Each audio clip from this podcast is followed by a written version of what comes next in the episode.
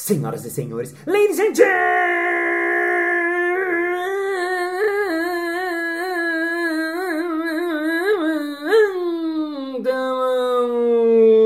mesdames et messieurs, diretoras de teatro e diretoros de teatro.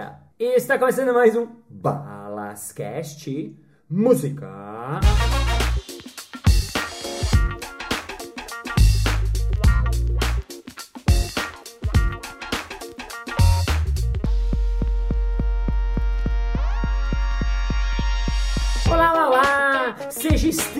Estrionicamente bem-vindo ao Balascast! Para você que me acompanha semanalmente todas as segundas-feiras nesse podcast, saiba que eu amo você as much as I love my country. É, frase é do Rock Balboa, mas é verdade, eu adoro, adoro, adoro, adoro saber o que vocês acham, o que vocês pensam, o que vocês gostam, o que vocês não gostam. Eu adoro quando vocês me mandam mensagem no Instagram. Aliás, quem quiser mandar mensagem, arroba Márcio Balas, dizendo que achou, que gostou, a frase tinha uma atenção, convidado que quer ouvir, eu amo, adoro saber, eu estou com vocês. E para você que tá vindo pela primeira vez, Welcome for the first time. Essa é a terceira parte de uma entrevista, mas se você quiser ouvir agora pegando pela terceira parte, não tem problema, você faz o que você quiser, pois afinal você é free. E a gente completa a nossa entrevista hoje. Semana retrasada a gente falou com ela sobre palhaço, na semana passada sobre improviso. E hoje eu quero falar um pouco sobre direção teatral, porque a nossa convidada me dirigiu no meu solo. E foi um processo muito incrível e muito bacana. E muitas pessoas sempre perguntam como é que é criar um trabalho solo dentro de teatro. Então, acho que isso interessa a pessoa que faz teatro, pessoa que não faz teatro para entender um pouco o que tem por trás desses bastidores com ela que é professora, é é diretora melhor do mundo, é palhaça sensacional Mademoiselle Blanche, que eu sou muito fã. Ela era do Jogando no Quintal, ela faz podcast, ela faz um monte de coisa e ainda é mãe da Valentina. Com vocês, Rena de Faria.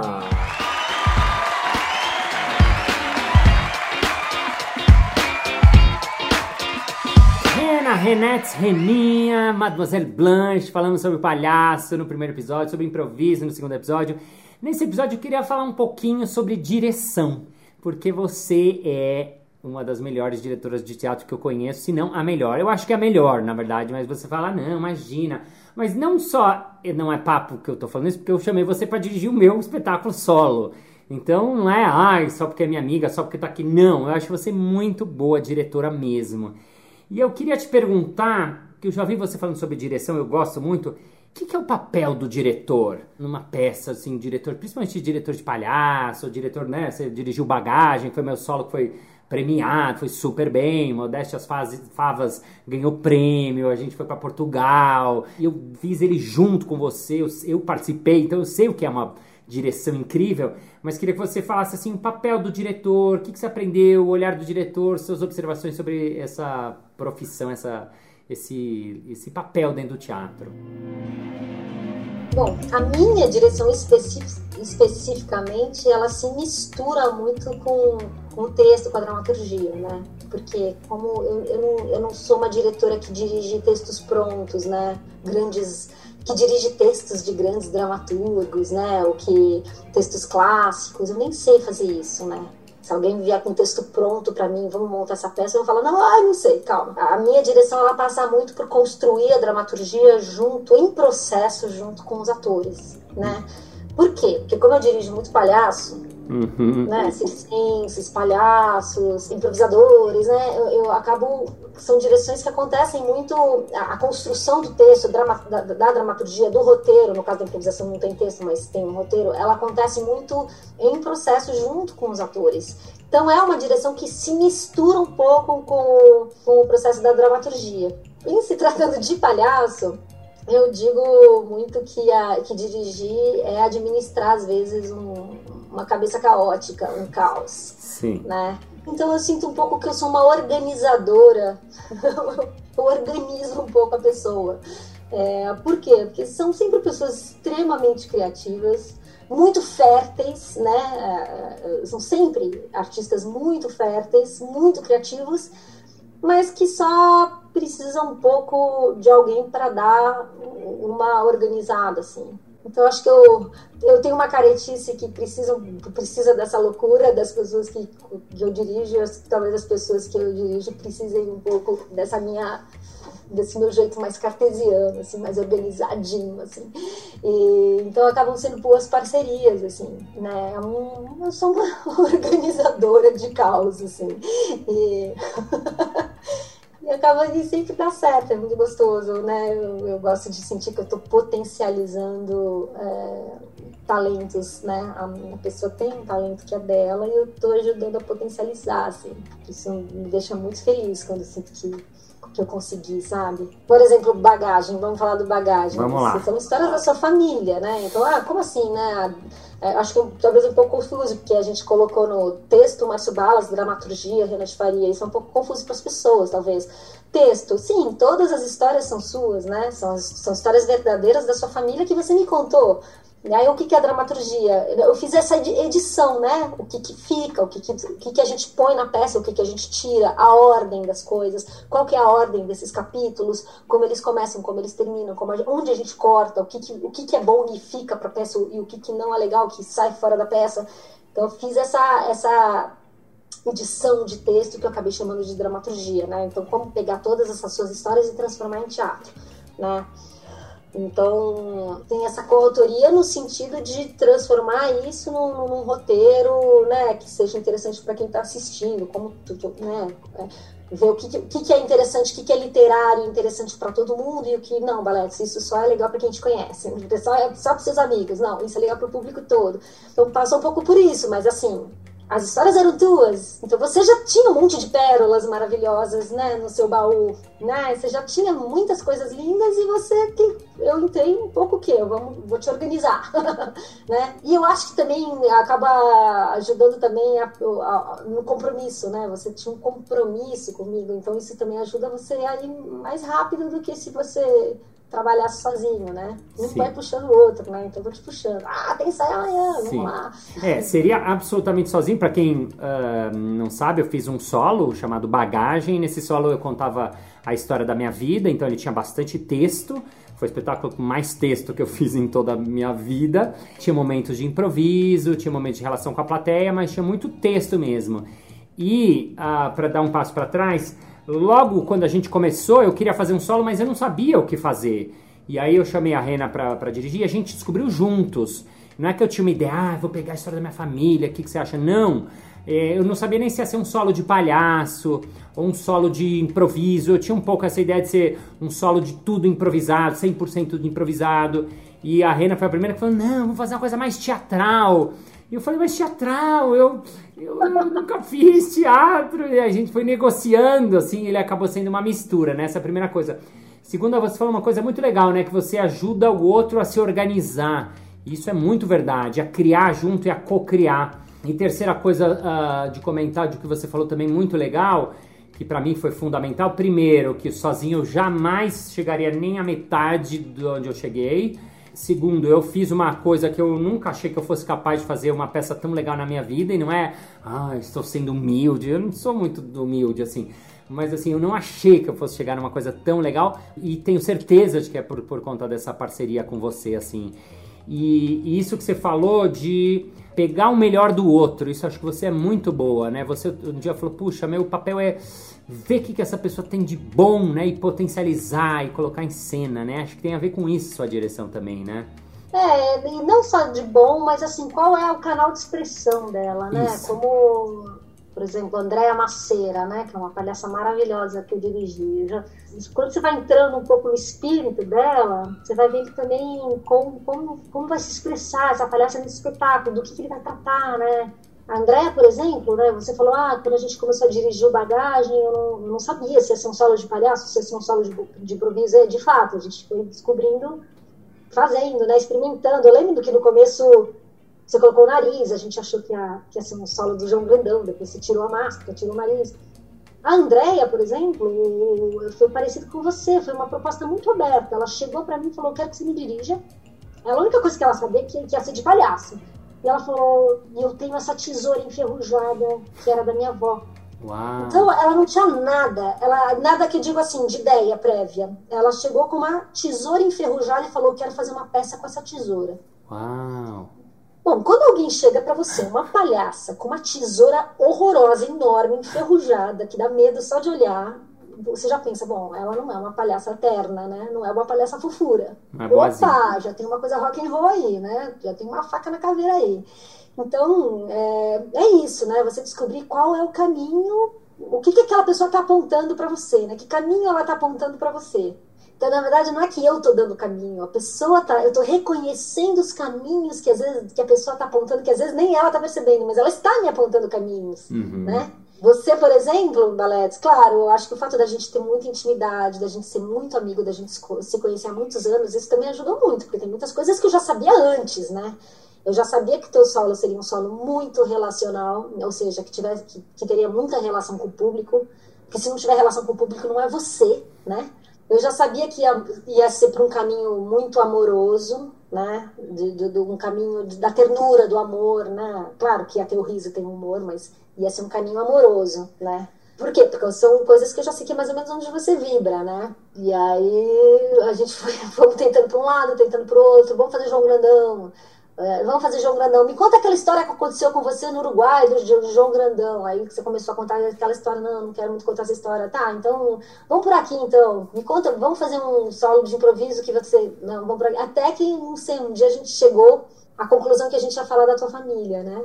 Você começou a contar a história da tua mãe, do, da bandeja, que era uma história que você já tinha contado outras sim, vezes, e aí sim. a gente foi por aí, né? Sim, e, e, muito legal isso. Você, eu lembro que você me falou, porque gente, você foi me perguntando várias histórias, né, de família, histórias, histórias. E eu lembro até que do meu pai tinham menos histórias, né, porque meu pai morreu quando eu tinha 17 anos, foi meio logo, assim, então tinha menos histórias dele, né. E eu falava, meu, não tem nenhuma história, uma história. Um dia eu te contei uma história que, que Aí você falou, nossa, essa história é incrível. E era uma história simples que, eu, né, que a gente que acabou entrando na peça, né? Então, o diretor tem esse papel, às vezes, de reconhecer uma coisa de fora que a gente de dentro não sabe, né? A gente às vezes não sabe. Isso é uma coisa. E outra coisa que você fez comigo também foi bem difícil, que é assim, ah, eu já tinha as histórias. Agora você, vai falar, você falou assim, tá bom, agora você vai sentar e vai escrever cada uma dessas histórias. Eu falei, escrever? Como assim? Não, vai escrever o texto. Aí eu falei, meu, escrever não, eu sou ruim de escrever. Né? E aí eu demorei pra caramba na sua casa, escrevia lá horas. Aí depois que eu escrevi, você fez um trabalho aí que eu entendi que, que é dramaturgia mesmo, que é assim, de refinar. Porque tinham coisas que eu falava, você falava, ah, isso aí é muito prolixo. Não, não dá pra falar isso de um jeito mais singelo, mais straight to the point, mais. Né? E aí eu fui entendendo esse refinamento, né? Que isso serve para qualquer pessoa que quer apresentar uma coisa legal né, um texto mesmo. No TED eu vive, eh, quando eu fui fazer meu TED, eu vivenciei isso. Ah, legal, mas assim, que palavra você quer usar? Qual a frase que você quer colocar? Então você me trouxe muito esse ensinamento assim de como é que a gente fala isso de um jeito mais bonito ou mais poético, né? Ou menos uh, coloquial demais, mas também não sendo muito rebuscado, porque eu não sou mega rebuscado. Eu falo uns erros de português, tal. E você é mais fina, você vem de uma família literária, seu irmão é escritor premiado, sua mãe trabalha com livros, escreve, você é dramaturga, né? Então eu achei muito legal esse trabalho assim de, de refinar o texto, né? Eu acho que tem uma coisa que acho que é anterior a refinar o texto, que eu acho que é. Primeiro que assim, o texto bom é o texto que cabe na tua boca né? Uau, boa. Então, o, te, o texto bom é o texto que, que, que é orgânico na sua boca. Que é, então, era muito importante que as palavras que você usasse fossem palavras suas, né? Então, não à toa, muitas vezes, né, no processo, contando para as pessoas aqui, que muitas vezes a gente gravava depoimentos seus e depois eu transcrevia. E na transcrição, claro, aí eu corrijo um erro de concordância de português, que às vezes a gente falando no natural, a gente comete mesmo esses erros, né? Algum errinho de português meio clássico que a gente sempre comete. Aí eu, isso tudo bem, eu, ia, eu, isso consertava. Mas era muito importante que as palavras fossem as suas palavras. Não adianta eu colocar palavras rebuscadas que depois não cabem na tua boca, uhum. né? Então isso era importante. Mas eu nem acho que isso era o mais importante. Uma coisa que, que eu acho que eu fiz muito, muito, muito com você e que, e que eu me peguei fazendo muitas vezes com outros atores também, né? Que eu, que eu construí a dramaturgia junto, é que eu acho que o ator ele tem uma tendência a usar mais palavras do que ele precisa para contar uma determinada história. Ah, sim. Né? Como se o público não tivesse entendido. Então, já que o público não entendeu, eu vou falar um pouquinho mais para ter certeza de que o público entendeu. Então há uma tendência do ator a subestimar o entendimento do público, a capacidade de entendimento do público. O ator ele desconfia. Será que o público entendeu isso que eu falei? Eu acho que eu vou falar a mesma frase de três maneiras diferentes, que aí eu tenho certeza de que o público entendeu. Então isso é uma coisa que eu acho que a gente fez muito no bagagem, né? De falar, isso aí você já falou, não, é, sabe? Ou, ou por exemplo, dá, dá também a chance do, do público completar uma ideia.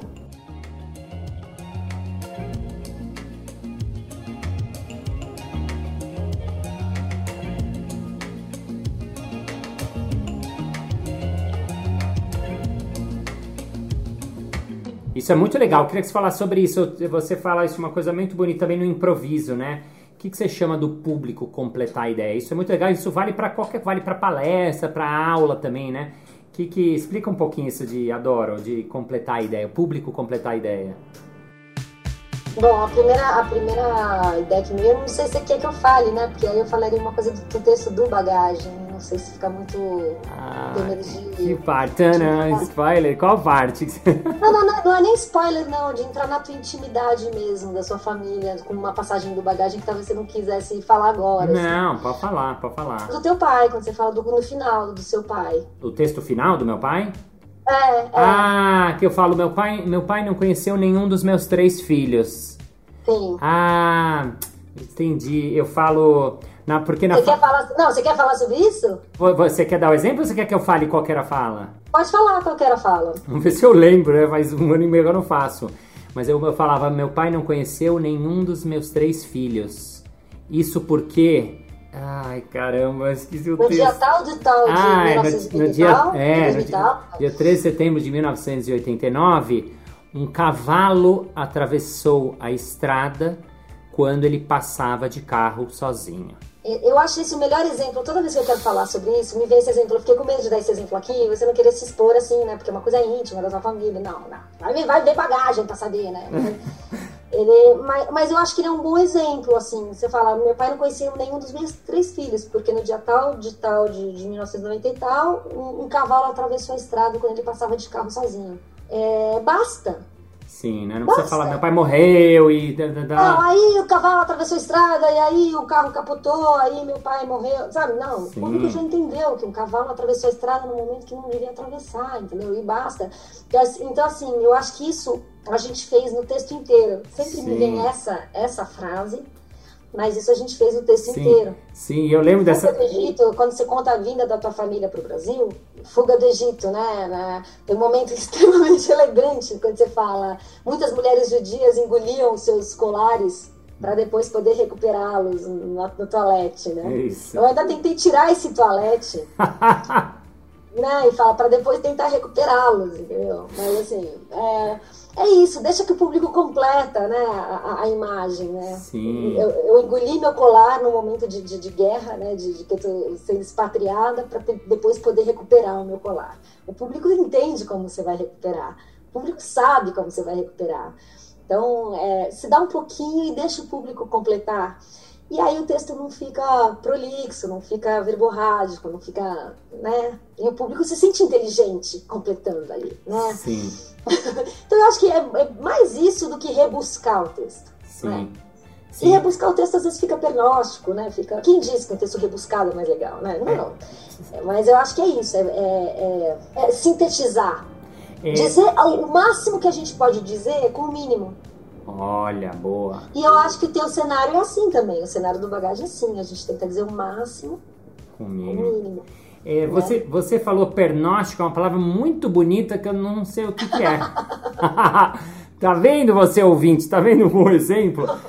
Pernóstico, eu concordo, mas eu não entendi. Eu, pernóstico, pernóstico é uma prepotência, mas no sentido intelectual. É uma ah. prepotência muito aplicada à intelectualidade, né? Sim. A forma como você se expressa intelectualmente, né? Sim. Então é uma arrogância, uma prepotência intelectual. Ah, então é um indivíduo pernóstico. Sim, vou começar a usar isso. Ah, você está sendo pernóstico ao meu ponto, sob o meu ponto de vista.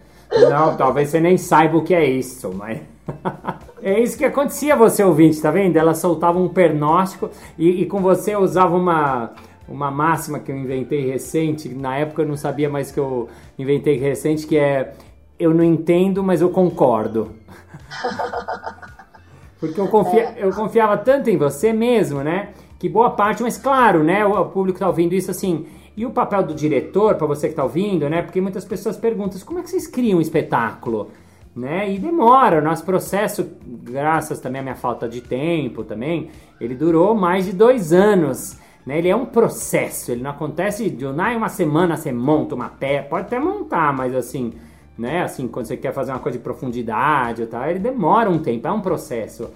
Mas ele é uma, uma conversa, uma dança, né? Eu acho, entre o ator, e o diretor, né? Nesse sentido de ter essa escuta aberta dos dois lados, né? De ter essa, essa conversa entre os dois, essa negociação, porque vira e mexe o negócio fala, Renan, por favor, eu quero falar tal coisa. Fala, mas não precisa. Não, mas então, e se eu falasse tal coisa? Ah, experimenta, aí a gente vai, experimenta, tal, né? É uma, é uma negociação também, né, que tem. Sim, é uma grande negociação. E ainda mais, eu já dirigi 12, né? As heróicas eram 12, imagina ah. negociando com 12 mulheres. 12 mulheres, né? Você, então, conta um pouquinho, a gente tá falando de direção, você tem um, grupo que chama Museróica, né? Você é diretora desse dessas 12 mulheres que fizeram um espetáculo de improviso incrível, com 12 improvisadoras em cena. Como é que é, por exemplo, para dirigir 12 mulheres? Qual é o papel da diretora? O que, que faz? Conta um pouquinho também disso para nós. Putz, eu gosto, eu gosto de bando, né? Sempre gostei de bando. Eu vivo em bando desde que eu sou criança. Eu era uma criança que, de bando, eu tinha muitos amigos na escola, eu vivi em bando. Depois jogando um grande bando, né? Jogando alguém então, tá... Eu gosto de bando. Eu gosto de muita gente. E tem gente que se sufoca, que se cansa de muita gente, né? Eu gosto de muita gente, eu sinto muita falta, assim, de muita gente. E eu me dou muito bem com mulheres, né? Dirigindo mulheres. Acho que eu me dou bem com os homens também, assim. Eu me dou bem igual, assim, mas eu, eu gosto muito de estar entre mulheres, né? Só com mulheres e tal. E a Muserac era um, um, grupo. Ele não, ele, não, ele não acabou, mas ele também nunca mais fez nada por uma dificuldade que a gente teve de fazer coisas em núcleos menores, né? Então eu, eu continuo criando com elas outras coisas, mas que a gente não chama mais de museroica, porque quando, quando parte para núcleos menores, vira um conflito isso dar o nome de museroica, principalmente em relação às que não estão fazendo parte, às que não estão naquele trabalho. E então, Muzeroca eram ou as 12 ou nada. E aí fica muito difícil sustentar um grupo desse jeito, né? E, mas eu fiz um trabalho muito legal de improvisação com elas, né? Que é o Relicário. E era isso, né? Era... Você perguntou como é que é dirigir 12? Elas tinham uma coisa. Teve uma dificuldade a mais porque era um espetáculo de improvisação, então ao mesmo tempo que eu dirigia, eu tinha que ir subindo a barra é, tecnicamente da improvisação. Então tinha um, um, um trabalho técnico, né? Que estava sendo feito paralelamente ao trabalho da, do levantamento do espetáculo. E que que Porque elas também atravessaram uma, uma de alunas minhas para atrizes, né? Teve um momento de transição, assim, é, elas eram alunas que pagavam para fazer meu curso, de repente elas não pagaram mais porque a gente virou um grupo, então, e, então teve esse momento de transição entre e às vezes entre elas mesmas gerava essa confusão. De, de eu ah. queria que elas me olhassem como diretora, mas elas me olhavam como professora. Agora, quando você fala de subir a barra do improviso, o que que. Me fala algumas coisas de improviso que vocês colocaram. Eu lembro que vocês tinham algumas regras internas, pequenas coisas do assunto improviso. A, a improvisação é muito feita de. Eu, eu, mais do que usar a palavra regras, né, num, espetáculo de improvisação, eu, eu não gosto muito de usar a palavra regras. Eu gosto de usar a palavra acordos, né? Acho uma palavra mais bonita. E a gente tinha acordos muito bem estabelecidos entre, entre as meninas. Então, um deles era que não se fazia papel masculino na peça. Então, era um espetáculo com 12 atrizes improvisadoras, oito cenas improvisadas, e uma das regras era que não se faz papel masculino. Então, é, as personagens poderiam ter maridos, filhos, é, patrões, poderiam ter relações com homens das mais variadas, mas esses homens eles seriam só citados na improvisação, hum. eles não hum. apareceriam na improvisação. Muito legal. E isso foi muito maravilhoso, porque foi uma das coisas que a gente fez a gente descobrir que era inesgotável, a fonte era inesgotável, que não era uma coisa que nos aprisionava ou que nos limitava. Exatamente o contrário, é, é inesgotável. Por quê? Porque, porque as possibilidades femininas são inesgotáveis, né? E, assim como as do homem são, as da mulher também. A gente, e, e, então isso foi muito maravilhoso. Então tinham esses acordos. Outros acordos, outro acordo que a gente tinha é que as cenas aconteciam e acabavam com quem estava na cena. Então, por exemplo, se uma cena começasse com quatro atrizes, ninguém entrava ah. e ninguém saía. Ah, legal. A cena começava e acabava com quem estava. Ah, na, na, verdade, até podia sair, mas ninguém entrava. Ninguém entrava de fora para salvar a cena ou para aportar uma coisa para a cena. Se a cena começasse com duas atrizes é, comendo, duas personagens comendo num restaurante, num, lá pro meio da cena não vai entrar um garçom. Legal. Se o garçom não tá desde o começo, então esse, esse garçom com, com o qual elas vão se relacionar, ele era um garçom imaginário. Sim. Ou então o garçom entra desde o começo e tá na cena desde o começo. A garçonete. Garçonete, é, isso que eu ia falar, sim.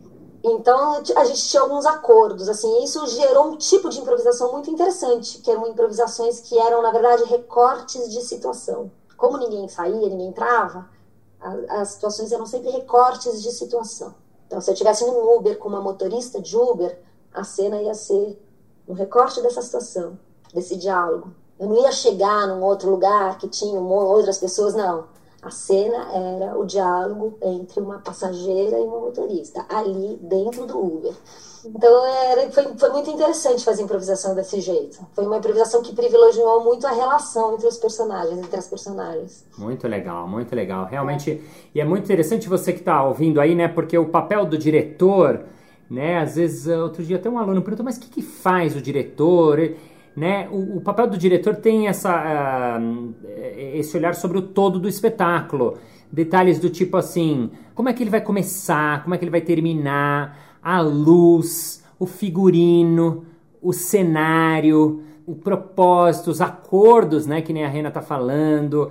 É, é muita coisa que o diretor faz, dependendo do grau, né, do tipo de, de, né, tem mais ou menos interação com o ator. No meu caso, tinha um pouco também, eu papitava sobre algumas coisas, mas assim, é um papel muito de criador mesmo, né? Agora tem uma coisa que é interessante, né? O diretor faz, faz, faz, mas depois em cena ele não pode fazer nada, né? Isso é meio cruel, né? Eu não sei, eu, tudo que eu dirigi até hoje, eu nem me chamo de diretor, e vira e mexe quando me chamam para dirigir coisas, eu passo para a Rena, para você, como 100% das pessoas que me chamam para dirigir, falam: olha, eu não sou muito diretor, porque eu sempre dirigi as minhas mas eu sempre estive em cena. Mas como é que é isso assim? Você dirige, faz, pensa, mas na hora você não pode fazer nada. Não dá um desespero? Eu acho que ia ficar desesperado. Você não fica assim, vendo, você não pode fazer nada. Eu acho que eu, eu, sempre falo que esse vazio que os atores sentem, né? Eu, eu, eu sou atriz também, né? É, palhaça, que esse vazio que os atores sentem quando termina uma temporada, sabe, o último dia de temporada, aí, ai, último dia, aí tem discurso pra plateia, aí todo mundo se abraça, e todo mundo vai beber, e dá aquele vazio que tem no dia seguinte não vai ter mais espetáculo, e todo mundo sente aquele vazio, né? Acabou o espetáculo, que vazio, ou o famoso vazio. Eu acho que esse vazio que os atores sentem quando termina a temporada, eu acho que o diretor sente quando, quando estreia. Ah.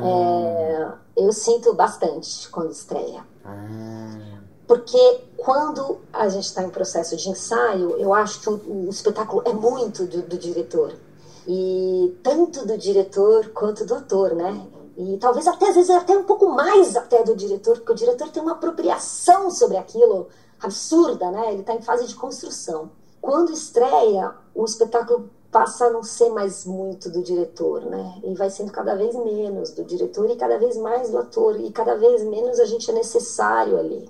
E eu já estou trabalhando esse desapego já, já faz alguns espetáculos que eu estou vendo que já na estreia eu já percebo que está na hora de dizer adeus, que eu não posso ser aquela diretora que fica no calcanhar dos atores depois da estreia, porque é um inferno. Porque tem um momento que o, que o ator precisa Tanto que uma coisa que eu, uma coisa que eu aprendi logo, isso graças a Deus eu aprendi logo, é a não ficar mudando o espetáculo depois que estreia, né? Hum. Eu, eu mudo, talvez eu mude mais coisas relativas a som, eu gosto muito de pensar no som e de luz, claro, em negociação com o iluminador, claro, que tem sempre alguém à frente na, na iluminação, né? Então talvez nessa parte técnica eu ainda tenha vontade de fazer mudanças, mas dificilmente eu mudo coisas do ator, assim, depois que estreia, sabe?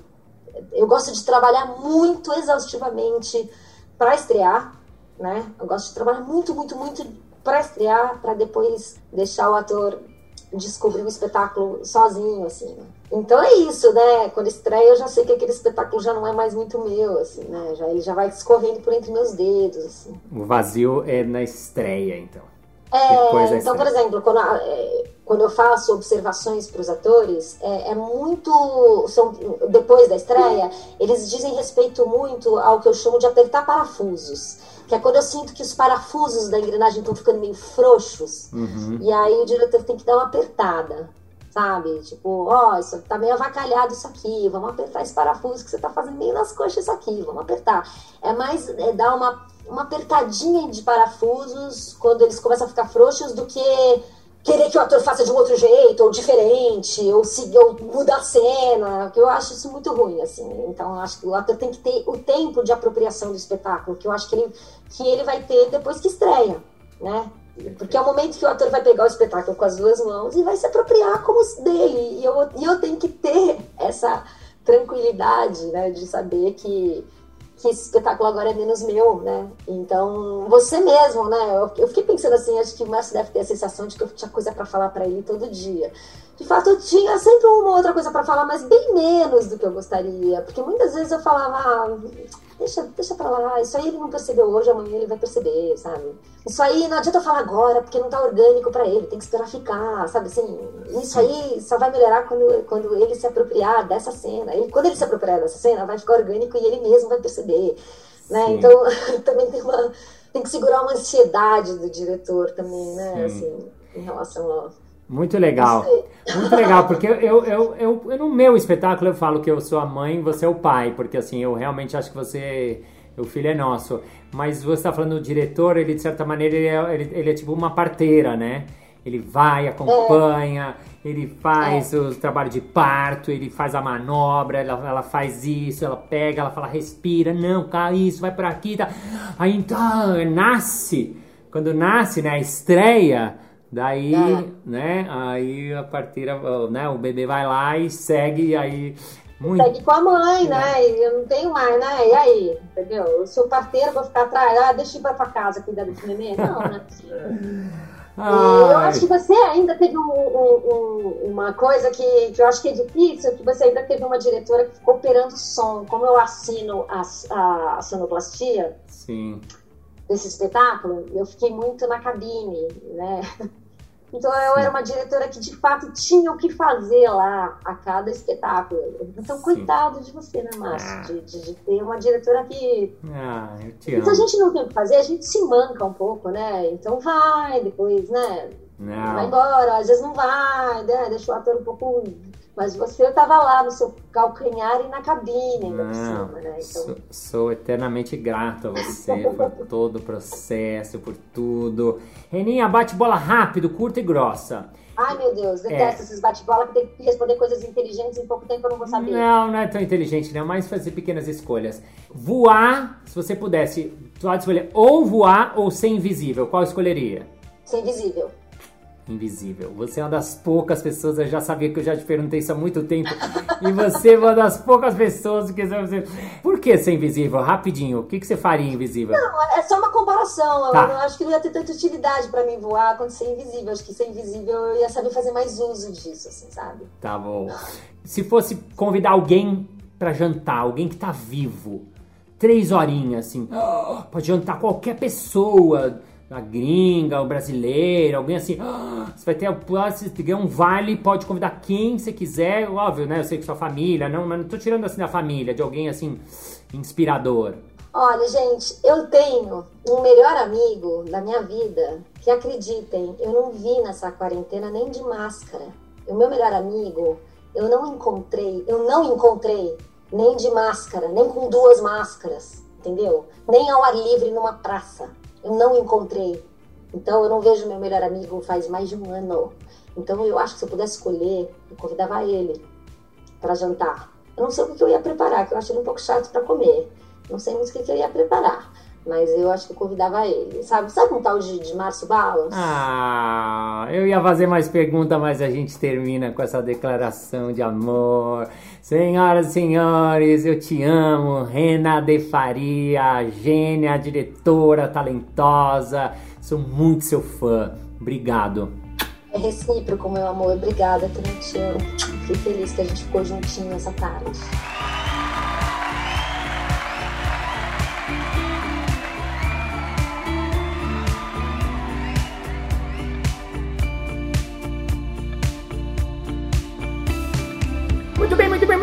Ao final de mais um episódio. Ah, mas na segunda-feira que vem tem mais. Ei! E se você quiser ouvir o podcast da Renner, ele chama-se Disque Date Xanadu e está muito legal no Spotify e em todos os agregadores deste Brasil varonil. Vamos agora ao nosso momento merchan.